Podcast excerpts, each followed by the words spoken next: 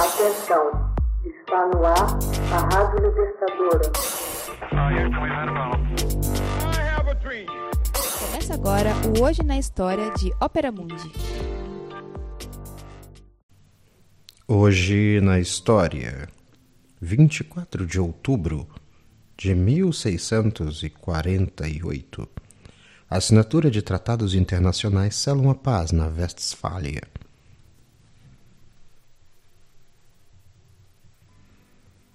Em 24 de outubro de 1648, são assinados dois importantes acordos internacionais que juntos selam a paz de Westfália, colocando fim à Guerra dos Trinta Anos que devastou a Alemanha.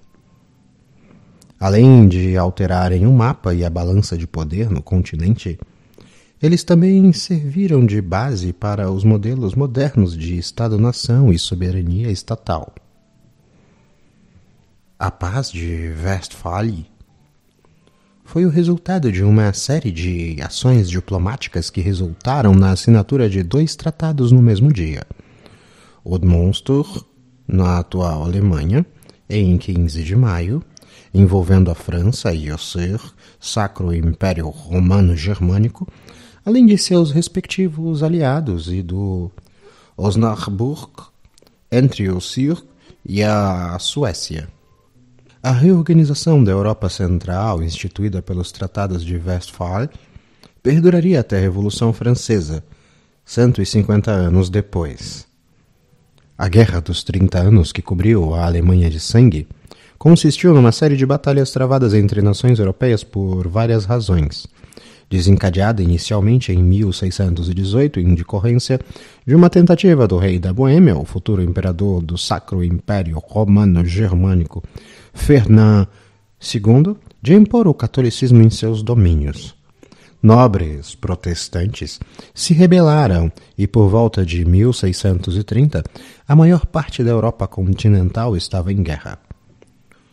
Como resultado dos tratados de Westphalia a Holanda obteve independência da Espanha, a Suécia ganhou o controle do Mar Báltico e a França foi reconhecida como a mais importante potência na Europa Ocidental, sem rivais à altura.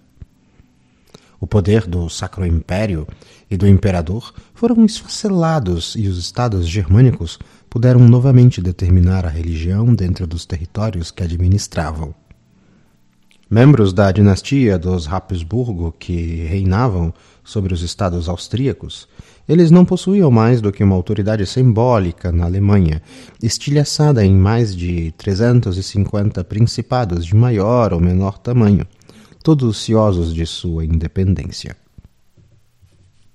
Os príncipes alemães poderiam concluir alianças com a única condição que não fossem dirigidas contra o imperador – Todos participavam da Dieta de Frankfurt, uma assembleia, e o imperador não podia tomar nenhuma decisão sem a concordância de tal assembleia, o que reduzia a quase nada sua autoridade efetiva sobre os principados.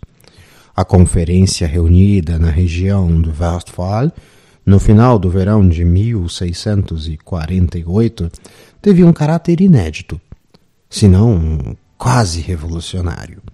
Era a primeira vez que se encontrava em torno de uma mesa de negociações os grandes estados da Europa, e também a primeira vez que foram definidas as relações entre os estados, respeitando-se o princípio de soberania de cada um. Não se tratava mais, como ocorreu em toda a Idade Média, de uma cristandade ocidental unida em torno de uma fé comum sob a alta autoridade de um soberano pontífice. Cada monarca passou a ser o chefe de Estado dentro de suas fronteiras, inclusive em matérias religiosas.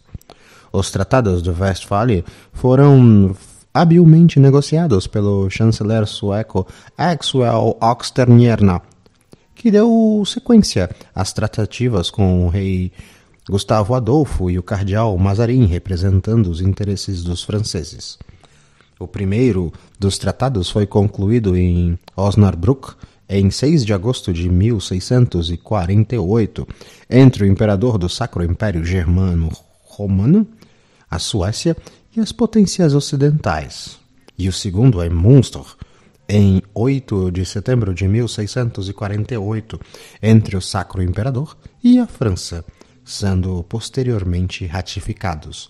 A Suíça e as Províncias Unidas, atual Holanda, por sua vez, passaram a gozar de plena independência. Os tratados ratificaram igualmente divisão religiosa da Alemanha, instituído há um século antes pela Dieta de Augsburg.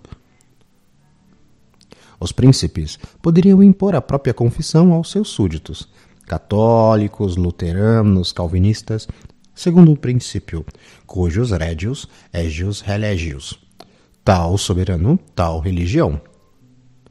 O Papa Inocêncio X se apressa em condenar a tal princípio.